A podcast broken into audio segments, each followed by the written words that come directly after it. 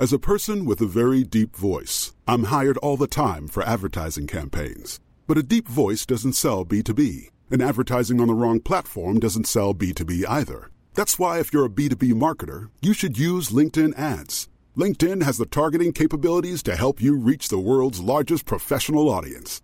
That's right, over 70 million decision makers all in one place. All the big wigs, then medium wigs, also small wigs who are on the path to becoming big wigs.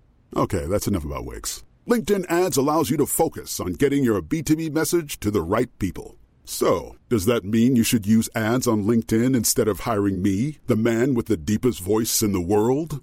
Yes. Yes, it does. Get started today and see why LinkedIn is the place to be to be. We'll even give you a $100 credit on your next campaign. Go to linkedin.com slash results to claim your credit. That's linkedin.com slash results. Terms and conditions apply.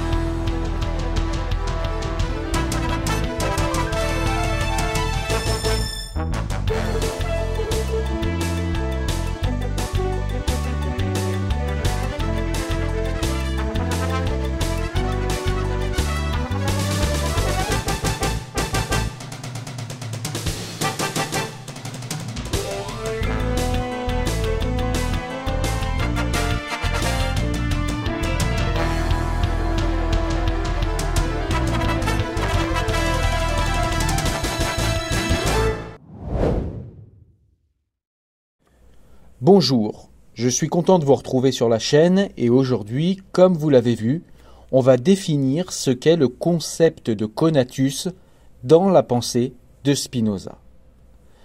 Nous allons donc répondre aujourd'hui à la question qu'est-ce que le conatus? Le conatus est un terme latin habituellement traduit par effort, que nous pouvons comprendre comme exercice de la force d'exister d'un être c'est chez Spinoza l'affect fondamental. L'effort d'exister, autrement dit de persévérer dans l'être, constitue l'essence intime de chaque chose.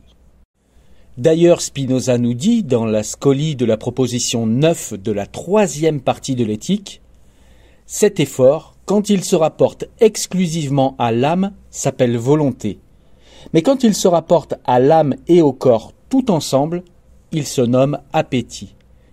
L'appétit n'est donc que l'essence même de l'homme, de laquelle découlent nécessairement toutes les modifications qui servent à sa conservation, de telle sorte que l'homme est déterminé à les produire. De plus, entre l'appétit et le désir, il n'y a aucune différence, si ce n'est que le désir se rapporte la plupart du temps à l'homme, en tant qu'il a conscience de son appétit. Et c'est pourquoi on le peut définir de la sorte. Le désir, c'est l'appétit avec la conscience de lui-même. Il résulte de tout cela que ce qui fonde l'effort, le vouloir, l'appétit, le désir, ce n'est pas qu'on ait jugé qu'une chose est bonne, mais au contraire, on juge qu'une chose est bonne par cela même qu'on y tend par l'effort, le vouloir, l'appétit, le désir. Une autre traduction de conatus serait possible. On pourrait parler d'élan. Mais le problème avec l'élan, c'est que ce mot suggère la présence d'une finalité externe et qu'il n'y a pas de finalité chez Spinoza. Le mot effort en français suggère quant à lui l'idée d'une peine à surmonter, une difficulté qui n'est pas non plus forcément présente dans le concept de conatus. Mais en étant attentif à l'étymologie du mot effort, ex fortis, on trouve un sens proche de ce que Spinoza désigne tout de même, c'est-à-dire une force qui se tire de soi, l'exercice de la puissance d'exister. Pour Spinoza, chaque chose est donc puissance d'exister d'un point de vue déterminé. Puissance d'exister est alors à comprendre autant comme un effort de conservation de son essence que comme augmentation, extension indéfinie de cette essence. Ainsi, une pierre s'efforce de persévérer dans son être dans le sens où elle se maintient autant qu'elle le peut dans sa forme, sa configuration, en un mot, son extension propre. En effet, on ne la verra jamais se désagréger instantanément, et encore moins disparaître d'un coup sans laisser de traces. La pierre est ainsi vibrante de vie à sa manière, au sens où, si elle cessait de persévérer dans son être, si par hypothèse fictive elle le pouvait, elle cesserait aussitôt de résister à la pression de tous les autres corps qui l'environnent et disparaîtrait alors comme par magie. Mais une pierre n'étendra pas sa puissance d'exister du fait que les autres corps qui l'environnent s'efforcent eux aussi de persévérer dans leur être. Elle s'efforce pourtant de persévérer dans son être autant qu'elle le peut.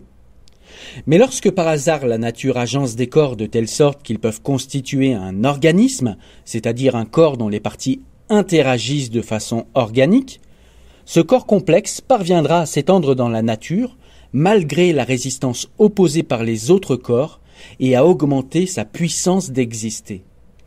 On peut alors parler d'épanouissement, quoique Spinoza n'emploie pas ce terme, dans le sens où on dit d'une fleur dont les pétales s'ouvrent et s'étalent qu'elle s'épanouit. L'homme est un être dont la complexité lui permet de s'étendre beaucoup plus que tous les autres organismes connus. La joie, ou augmentation de notre puissance d'exister, c'est-à-dire pour un corps de s'étendre malgré la résistance des autres corps, est épanouissement de notre puissance d'exister. Le dernier point qu'il nous faut comprendre pour être complet sur le conatus, c'est de comprendre que le conatus, je l'ai dit, est un épanouissement de notre puissance d'exister. Et cet épanouissement de notre puissance d'exister est directement relié à la joie. C'est-à-dire que plus votre conatus sera puissant, plus votre épanouissement et votre puissance d'exister seront importants, et plus vous ressentirez de la joie.